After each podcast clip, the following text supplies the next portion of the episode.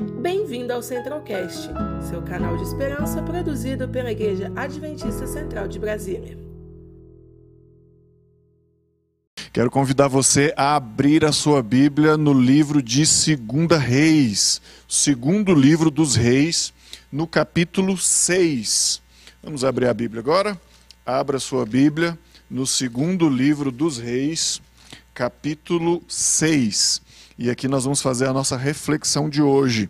Estando agora com a palavra de Deus aberta, vamos falar mais uma vez com Ele, vamos orar ao Senhor e vamos pedir sabedoria dos altos céus para agora buscarmos aprender algumas lições aqui a respeito dessa história. Feche seus olhos, vamos falar com Deus. Querido Deus, nós agradecemos, Senhor, por estarmos aqui agora com a tua palavra aberta, para podermos aprender mais e mais sobre o Senhor. Pedimos que o teu Santo Espírito agora possa nos iluminar, possa nos guiar, possa nos abençoar, possa nos ajudar, Senhor. Aprendemos as lições que o Senhor tem para nós nesse dia e então, ó Pai, podemos compreender a tua vontade para nós. Abra o nosso coração, ó Deus, para que possamos aceitar e compreender esta mensagem. É o que nós pedimos e te agradecemos em nome de Jesus. Amém, Senhor. Amém. Segunda Reis, capítulo 6, a partir do verso 24, nós vamos fazer uma viagem aqui até o reino de Israel, num período difícil, onde reinou, reinou a fome em Samaria. Samaria era a capital do reino de Israel, que era o reino do norte. E aqui, a partir do verso 24, vem nos contando essa história de hoje. Depois disto, ajuntou Ben-Hadad, rei da Síria, todo o seu exército, subiu e sitiou a Samaria. Aquela cidade era fortificada, então eles ficaram sitiados do lado de fora e as pessoas presas lá dentro. Houve grande fome em Samaria. Esse sítio de Samaria durou mais de dois anos. Eis que a sitiaram a ponto de se vender a cabeça de um jumento por 80 ciclos de prata e um pouco de esterco de pombas por cinco ciclos de prata. Para a gente hoje é um pouco difícil entender isso daqui, né? Mas era uma inflação terrível. Esses valores aqui eram muito altos. Esses cinco ciclos de prata equivaliam ao salário de um trabalhador comum, um trabalhador médio, de meses, quase seis meses de trabalho, para poder comprar quase nada de algo que nem sequer alimento é, né? E a cabeça do jumento era um animal que não era normalmente usado ali na alimentação, e quanto mais essa parte, né? Mas naquela situação eles comiam tudo que vinham pela frente, e era realmente uma situação muito difícil. Na sequência, aqui é uma história que também é bastante triste, mas eu queria passar aqui para o verso 31. No verso 31 fala assim: Disse o rei: Assim me faça Deus o que bem lhe aprouver, se a cabeça de Eliseu, filho de Safate, lhe ficar hoje sobre os ombros. O rei de Israel era um homem, um homem difícil, o rei Jorão, e ele estava distante de Deus. Ele era um dos filhos de Jezabel, e ele aqui faz um juramento parecido com o que ela havia feito contra Elias, né? E agora ele busca ir atrás de Eliseu e ele promete matar o profeta Eliseu. Eliseu havia sucedido Elias e ele havia pedido uma porção dobrada do Espírito de Deus sobre ele para poder fazer aquele difícil trabalho de suceder a Elias. Pelo menos matematicamente, no que a gente acompanha aqui na, na Bíblia, é, isso foi concedido a ele. A Bíblia relata sete milagres de Elias e 14 milagres de Eliseu. A Bíblia relata o dobro de milagres realizados por Eliseu. E aqui agora o rei envia o seu mensageiro até o lugar onde estava Eliseu. Verso 32. Estava, porém, Eliseu sentado em sua casa, juntamente com os anciãos, enviou o rei um homem diante de si. Mas antes que o mensageiro chegasse a Eliseu, disse este aos anciãos: Vedes como o filho do homicida mandou tirar minha cabeça? Olhai, quando vier o mensageiro, fechai-lhe a porta e empurrai-o com ela. Porventura não vem após ele o ruído dos pés de seu senhor? Falava ele ainda com eles quando lhe chegou o mensageiro. E logo depois, claro, veio o rei, e a Bíblia continua dizendo: Disse o rei: Eis que este mal vem do Senhor. Quem mais, pois, esperaria eu do Senhor? Que mais, pois, esperaria eu do Senhor? Ele começa atribuindo a culpa daquela crise a Deus. Olha que, que ousado, né? Então disse Eliseu: Ouvi a palavra do Senhor.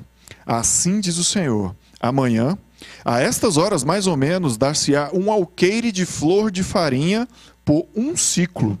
Lembra lá da inflação lá atrás? Era cinco ciclos de prata, um pedacinho de esterco de pomba. E agora ele está falando aqui sobre um alqueire de flor de farinha. E você deve se perguntar: o que, que é isso? Alqueire hoje é uma medida de, de terra, né? Mas alqueire naquela época equivalia a 7,7 litros. E flor de farinha é farinha normal de trigo, né? Então 7 litros de farinha por o que é, 20% do que era um pouquinho de esterco de pomba, mudava tudo. E dois é, alqueires de cevada por um ciclo à porta de Samaria. Porém, o capitão a cujo braço o rei se apoiava respondeu ao homem de Deus: Ainda que o Senhor fizesse janelas no céu, poderia suceder isso?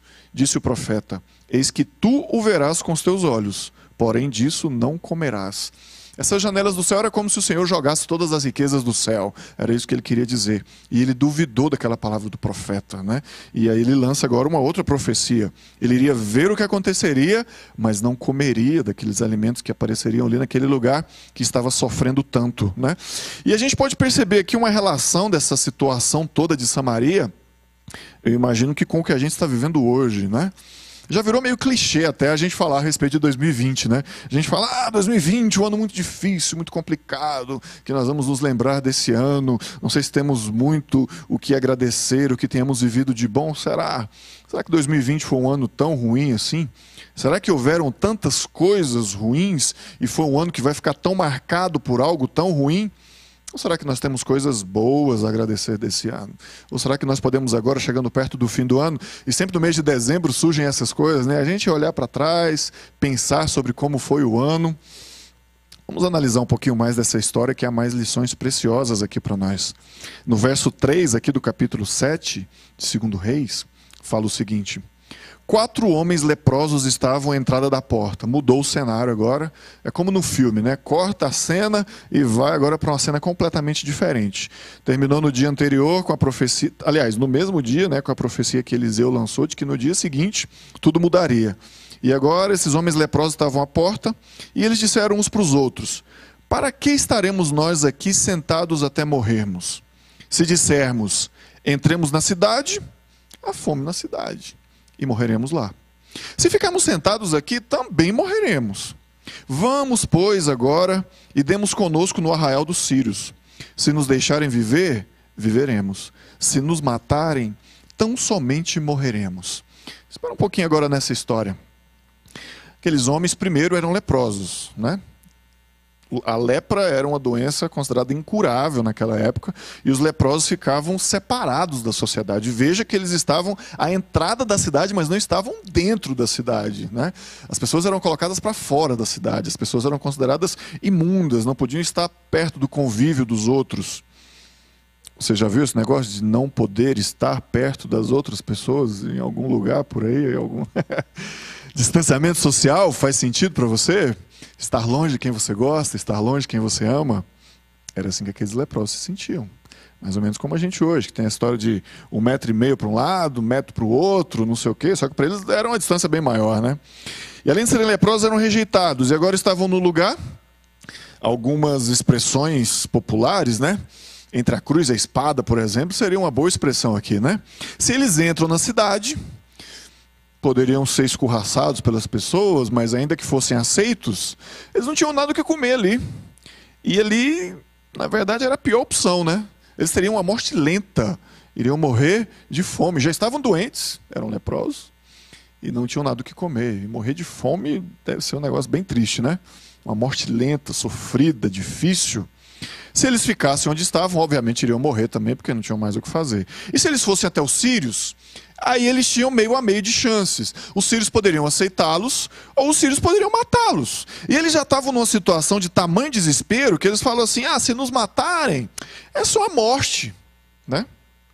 Para a maioria das pessoas, a morte é o cúmulo do desespero possível. Mas para alguns, que quem sabe estejam sofrendo muito, a morte pode se tornar um alívio. E a morte pode se tornar algo melhor do que outras opções que as pessoas têm. Quem sabe esteja falando hoje para alguém que esteja desesperado, que esteja com algum problema. Eu digo uma coisa para você: calma. Tem melhores caminhos na vida. Deus tem planos melhores para nós. E quando eles olharam e falaram, tão somente morreremos, qual era o raciocínio deles? Como que os sírios iriam matá-los? Talvez uma flechada, talvez uma lança, talvez uma espada, era um período de guerra, né? Ainda não existiam armas de fogo naquela época, mas com certeza morrer pela flecha, pela espada ou pela lança seria uma morte muito mais rápida do que morrer dentro de Samaria. Samaria naquele momento era o lugar onde ninguém queria estar, onde a morte era certa e apenas uma questão de tempo. E aí aqueles homens saíram daquele lugar e se aventuraram para o acampamento do exército sírio.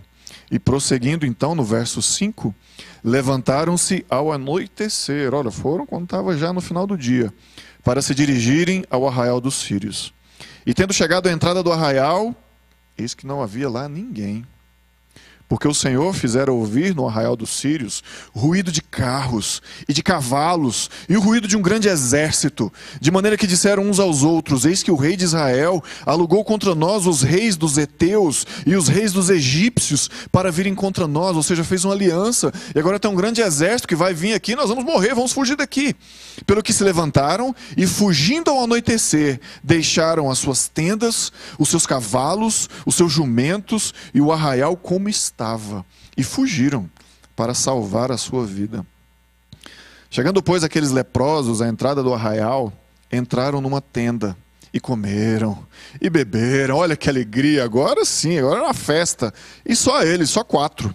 Entraram, no, é, dali, entraram e tomaram dali prata e ouro e vestes e se foram e os esconderam. Devem ter brincado e curtido e vestido as roupas. E olha como estamos ricos, temos muito dinheiro, estamos aqui agora de barriga cheia e bebemos, estamos felizes, né? Só que aí eles voltaram, entraram em outra tenda, dali tomaram alguma outra coisa e se esconderam. Então disseram uns para os outros: não fazemos bem. Esse dia é dia de boas novas e nós nos calamos. Se esperarmos até a luz da manhã, seremos tidos por culpados. Agora, pois, vamos e o anunciemos à casa do rei. E agora eu pergunto para você: com quem nós podemos comparar esses quatro leprosos? O que, que você acha? Quem seriam esses quatro leprosos? Quer que eu te dou uma notícia que pode te chocar um pouquinho agora? Esses leprosos somos nós. somos eu e você. Somos nós que estamos no meio desse mundo que você olha para um lado e vê o coronavírus. Você olha para o outro e vê a corrupção e a maldade do coração das pessoas. Você olha para um país, você vê guerra. Você olha para outro país, você vê assassinato e morte. Você olha para um lado, você vê a pobreza extrema e as pessoas ali perdidas, distantes de Deus naquela pobreza extrema. Você olha para o outro lado e você vê a riqueza extrema e você também vê pessoas distantes, longe de Deus, perdidas no meio da riqueza extrema. Nós somos como aqueles quatro leprosos ali, no meio de uma situação que não tem para onde ir. Se você entrar em Samaria, está tudo perdido. Se você for atrás do exército dos sírios, está mais perdido ainda. Se você ficar parado onde você está, também não tem solução.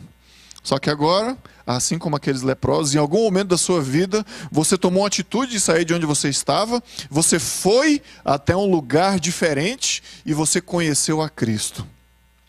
Você conheceu a Cristo como aqueles leprosos que encontraram aquelas riquezas naquele acampamento dos sírios. Você encontrou Jesus na sua vida. Você, quem sabe, veio aqui na igreja, você conheceu alguém da sua família, ou alguém falou sobre a Bíblia para você, não sei. De alguma forma você conheceu a Jesus, a sua vida foi transformada e passou a mudar completamente a sua forma de ver tudo ao seu redor. Você olhou para um lado, olhou para o outro e passou a enxergar esperança. As boas novas do Evangelho chegaram até você. A riqueza de um arraial totalmente tomado, como aquele dos sírios, é muito mais do que você sozinho pode ter para você. O que é para nós o céu, a salvação, as bênçãos de Deus? É muito mais do que nós podemos ter somente para nós sozinhos na nossa vida. Nós precisamos compartilhar isso com alguém. E assim como aqueles leprosos que despertaram, né, nós também precisamos despertar para isso. Precisamos entender que temos acesso ao conhecimento da palavra de Deus. Temos acesso ao conhecimento de que o Senhor nos abençoa. Estamos aqui na casa de Deus, na igreja de Deus, fazemos parte do povo de Deus. E precisamos compartilhar essas bênçãos com as outras pessoas, com as pessoas que estão lá presas em Samaria, né? Com as pessoas que estão presas no mundo do pecado, com as pessoas que perecem em meio à fome, à vontade de conhecer mais, de saber mais a respeito da palavra de Deus, as pessoas que precisam ouvir de você que você tem um tesouro nas mãos agora. Você tem comida, bebida, você tem roupas, você tem moedas de ouro e prata, você tem riquezas. Mas todas essas riquezas são riquezas espirituais. São riquezas muito mais valiosas do que essas dessa história aqui que nós estamos usando como uma metáfora, como uma ilustração para a nossa vida espiritual. Né? E continuando agora, aqueles homens mudaram o seu caminho, a sua forma de fazer as coisas. A partir do verso 10, vamos prosseguir. Vieram, pois, e bradaram aos porteiros da cidade. Lembra que eu falei que a cidade era cercada? Avisaram: Ó, oh, tem uma notícia para vocês aí. Eles anunciaram dizendo: Fomos lá no arraial dos Sírios, e eis que lá não havia ninguém, voz de ninguém, mas somente cavalos e jumentos atados e as tendas como estavam. Então os porteiros gritaram e fizeram anunciar a nova no interior da casa do rei. Veja que os porteiros colaboraram, né? E a notícia chegou no rei. No verso 12: Levantou-se o rei de noite, meio assustado, meio sonolento, né? E disse aos seus servos: Agora eu vos direi o que é que os sírios nos fizeram. Eu estou sabendo, estou esperto com eles. Bem sabem eles que estamos esfomeados. Por isso eles saíram do arraial foram se esconder pelo campo e disseram: Quando saírem da cidade, então os tomaremos vivos e entraremos nela. Mais um parênteses aqui, irmãos. Você se lembra com quem esse rei havia se encontrado no dia anterior? Lembra aí? A gente acabou de ler. Ele encontrou com quem?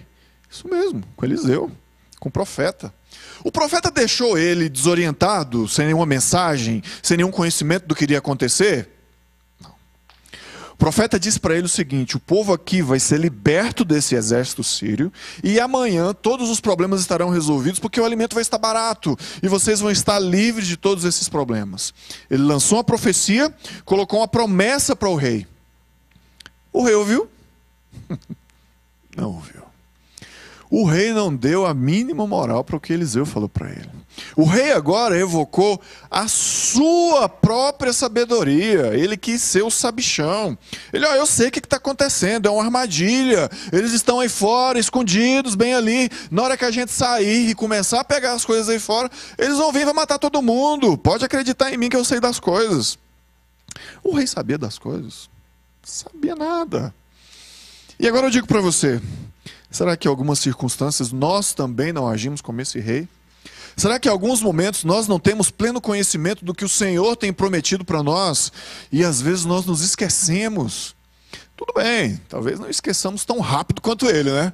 No mesmo dia, na virada de um dia para o outro, na hora que ele foi dormir, parece que apagou a memória e ele já não se lembrava mais de nada. Mas muitas vezes, infelizmente, nós também nos esquecemos das promessas de Deus para nós. E aí ele montou a sua estratégia, a sua estratégia de rei sabichão. Vamos ver o que ele montou? Ele fez o seguinte, a partir do verso 13. Então um dos seus servos respondeu e disse: Tomem-se, pois, cinco dos cavalos que ainda restam na cidade. Coitados, os cavalos morrendo de fome, né? Mas tinha que ir. Pois toda a multidão de Israel que ficou aqui de resto terá a mesma sorte da multidão dos israelitas que já morreram. Enviemos homens e vejamos. Tomaram, pois, dois carros com os cavalos, e o rei enviou os homens após o exército dos sírios, dizendo: Ide e vede. Tinha coragem esse rei para sair lá fora da cidade e ver o que estava acontecendo? De jeito nenhum. Mandou os soldados na frente. Se tiver que alguém morrer, morre esse soldado, morre esses cavalos, perde esses carros. Mas eu estou aqui na minha proteção, na minha cidade, fortificado. Ou seja, era imaginação, né? Na verdade, ele não estava protegido em lugar nenhum. Tomaram, pois, dois carros com cavalos e o rei enviou os homens após os sírios, tal, dizendo: Ide e vede. No verso 15. Foram após eles até o Jordão, correram até o rio Jordão. E eis que todo o caminho estava cheio de vestes e de armas que os sírios, na sua pressa, tinham lançado fora e tinham deixado pelo caminho. Voltaram os mensageiros e o anunciaram ao rei. Eles estavam com tanto medo, o pavor que o Senhor colocou sobre eles foi algo tão forte que eles deixaram tudo para trás, nem as armas eles levaram. Um soldado que chega ao ponto de deixar sua arma, e os sírios eram um exército tremendo, poderoso, forte, conquistador, ao ponto de ele deixar a arma para ele poder não ter peso para correr mais rápido e fugir daquela ameaça que estava chegando, era porque ele estava realmente extremamente amedrontado. E agora, na sequência, a gente vê o cumprimento da profecia de Eliseu. A partir do verso 16, o povo ficou sabendo do que estava acontecendo. E agora imagina a alegria, dois anos ali naquele sofrimento, aquela fome. Houve até canibalismo ali dentro, a Bíblia menciona um pouquinho antes aqui a respeito disso, né? E no verso 16. Então saiu o povo e saqueou o arraial dos sírios. E assim, olha a profecia, se vendia um alqueire de flor de farinha por um ciclo, e dois de cevada por um ciclo, segundo a palavra do Senhor. Aqui, para a turma que gosta de economia, é aquela lei básica da demanda e da oferta. Né? Quando tem muita oferta, o preço das coisas cai bastante. E foi exatamente o que aconteceu. Dera o rei a guarda da porta ao capitão, em cujo braço se apoiara. Mas o povo o atropelou na porta e ele morreu. Lembra do capitão? Daquele que Eliseu falou que veria aquilo acontecendo, mas não comeria daqueles alimentos. É, é, assim se cumpriu, oh, desculpa, e ele morreu como falara o homem de Deus, o que falou quando o rei descer a ele. No verso 18. Assim se cumpriu o que falara o homem de Deus ao rei. Amanhã, a estas horas mais ou menos, vender-se-ão dois alqueires de cevada por um ciclo, e um de flor de farinha por um ciclo, à porta de Samaria. Aquele capitão respondeu ao homem de Deus: Ainda que o Senhor fizesse janelas no céu, poderia suceder isso, segundo essa palavra?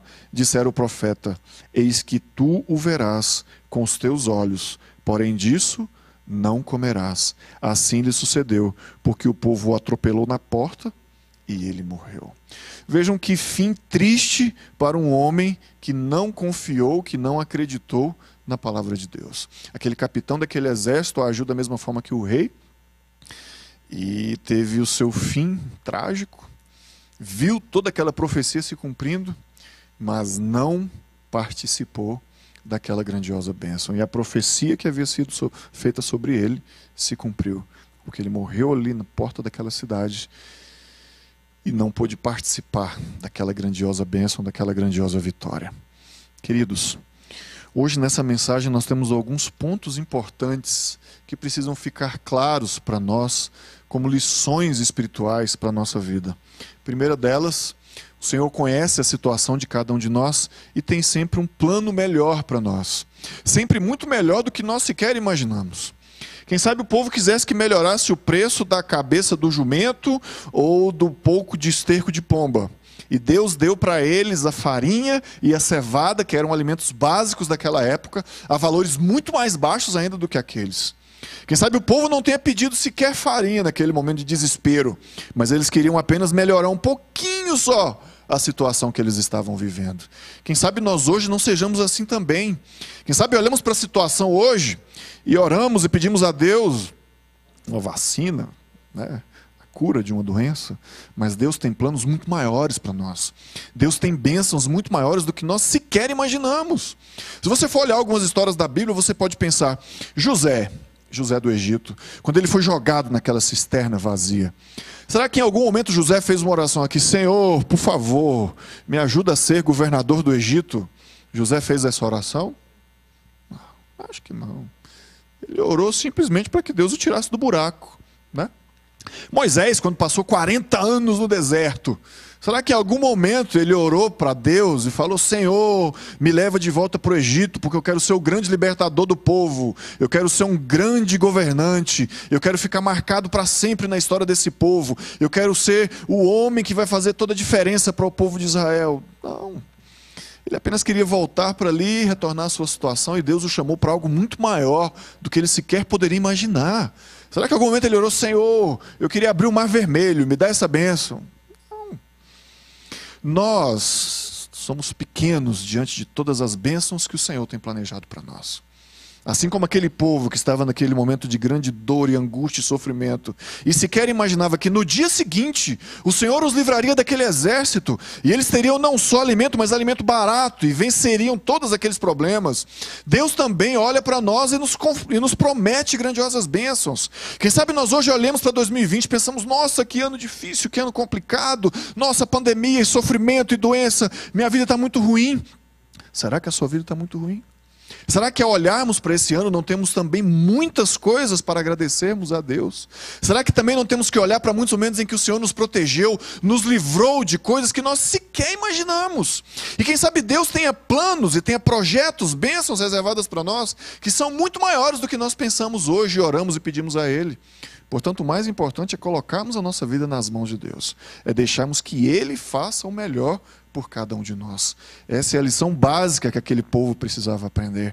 Aquele rei precisava aprender isso. E nós também precisamos aprender isso. Aprendemos a confiar na promessa do Senhor, confiar na palavra do Senhor, buscar a palavra do Senhor a cada dia. Aquele homem esteve presente, face a face, olho no olho, de um dos maiores profetas que já existiram em todos os tempos. E ele perdeu a oportunidade de confiar no Senhor. Nós hoje temos acesso à palavra de Deus, conhecemos a palavra de Deus e precisamos aprender a confiar na palavra de Deus. Segundo ponto, nossos amigos leprosos, né? Nossos amigos leprosos deixam muitas lições para nós, são tantas que não tem nem como abordar todas, mas basicamente, o primeiro aspecto de não ficarmos parados onde nós estamos, né? De nos levantarmos e avançarmos, né? ou seja, não nos entregarmos aos problemas, às dificuldades que a vida possa nos colocar. Naquela situação, a lepra era o que de pior podia existir na vida de uma pessoa. Muito pior do que ser diagnosticado com corona, com AIDS, com o vírus que fosse. A lepra era um isolamento social completo e irreversível. Mas aqueles homens se levantaram e, apesar de não terem nenhuma perspectiva de nada, nenhuma esperança, eles foram. Foram atrás e receberam também uma grandiosa bênção do Senhor e se tornaram grandes arautos das bênçãos de Deus. Terceiro ponto é esse é de nós também sermos esses arautos das bênçãos de Deus. O Senhor tem derramado bênçãos sobre a nossa vida a cada dia. Se a cada dia nós abrimos os olhos e estamos vivos, já é uma bênção para agradecermos a Deus. Se temos alimento no nosso lar, temos familiares, temos amigos, temos aqui a igreja. E se porventura em algum momento nos falta algum desses, se eu estou falando para alguém que perdeu algum familiar, para alguém que está passando por alguma dificuldade de alimentação em casa, de perda de trabalho, de tantas coisas que podem ter acontecido esse ano, eu digo uma coisa para você: o Senhor tem planos grandiosos para a sua vida. Quem sabe falta apenas nós confiarmos, irmos até a Ele e entendermos que Ele vai fazer o melhor por cada um de nós. E por fim, que nós não sejamos aquele capitão da guarda do rei, que nós possamos entender que as promessas do Senhor são reais e que as promessas também do outro lado, né, do aspecto do castigo, também são reais. Em alguns momentos também nós precisamos respeitar e ter esse temor da palavra do Senhor para que em algum momento essa profecia não se volte contra nós, né? E a gente possa entender que esse compromisso que temos com Deus é muito importante. Antes de começar essa mensagem, nós fomos motivados, inspirados pela canção de duas crianças aqui, né? E é tão bonito vermos o louvor das crianças. Nós agora vamos ouvir mais uma música. Agora ela vai cantar para nós. E eu queria fazer um apelo para você agora nesse momento, que é ouvir essa linda canção que será apresentada também por uma criança em toda a sua pureza, em toda a sua sinceridade, que nós possamos neste momento agora olharmos para a nossa vida, olharmos para aquilo em que nós precisamos ser mais gratos a Deus, olharmos para aquilo em que nós precisamos confiar mais no Senhor, olharmos para as promessas que Deus tem feito para nós e que nós precisamos ter a plena certeza de que Ele fará o melhor por cada um de nós. Enquanto você ouve essa música, pense na sua vida, fale com o Senhor, faça uma oração silenciosa agora e pense naquilo em que Ele pode fazer mais por você e com certeza Ele fará. Ao chegarmos pertinho do final desse ano, olhamos para o ano que vem com medo, com desespero, traumatizados por 2020? De forma nenhuma. Olhamos com esperança, com alegria, com a certeza de que, mesmo que venham problemas, mesmo que venham dificuldades, o Senhor vai estar à nossa frente e vai estar nos abençoando. E que nós possamos ser sinceros e fiéis como as pequenas crianças, que o nosso louvor ao Senhor seja o melhor que tem no nosso coração. Que Deus abençoe agora essa, esse lindo louvor que será apresentado ao Senhor. Medite no amor de Deus neste momento.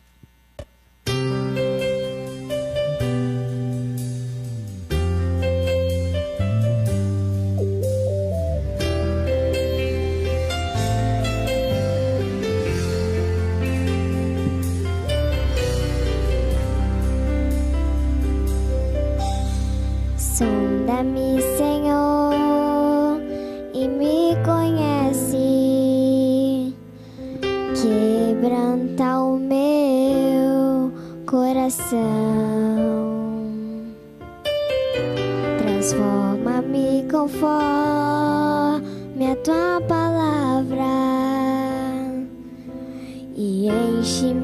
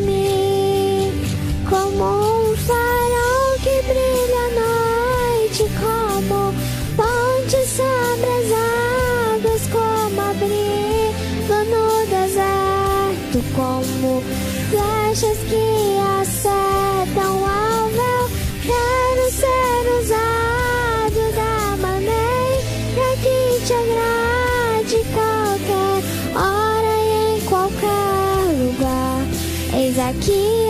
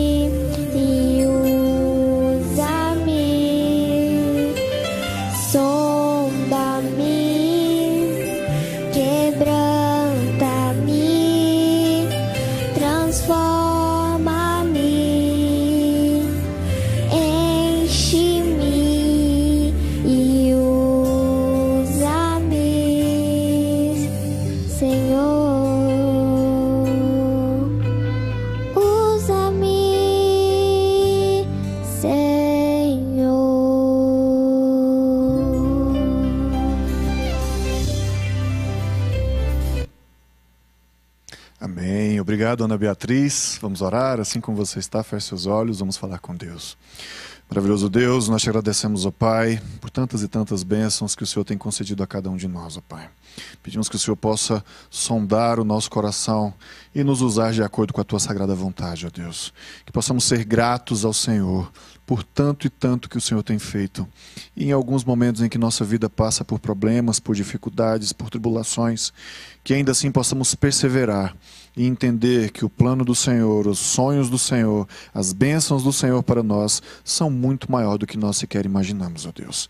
Pedimos que o Senhor possa estar guiando o caminho de cada um de nós, que possamos confiar irrestritamente em Ti na certeza, ó Deus, de que o Senhor vai nos livrar de todo mal, nos proteger sempre e nos conduzir até a Canaã celestial. Ajuda-nos também, Senhor, a sermos como aqueles homens, aqueles quatro leprosos que encontraram as grandes boas novas, as grandes bênçãos e não ficaram calados, mas voltaram e anunciaram para aquela cidade tão faminta e que aguardava tanto por esse momento de livramento, ó Deus. Que o Senhor possa colocar em nós também esse coração ligado à missão, à disposição de compartilharmos as bênçãos do Senhor com aqueles que estão ao nosso redor, de falarmos sobre a salvação em Cristo Jesus, de dizermos aos outros sobre a tua breve volta e sobre as bênçãos que o Senhor tem derramado sobre a vida de cada um de nós.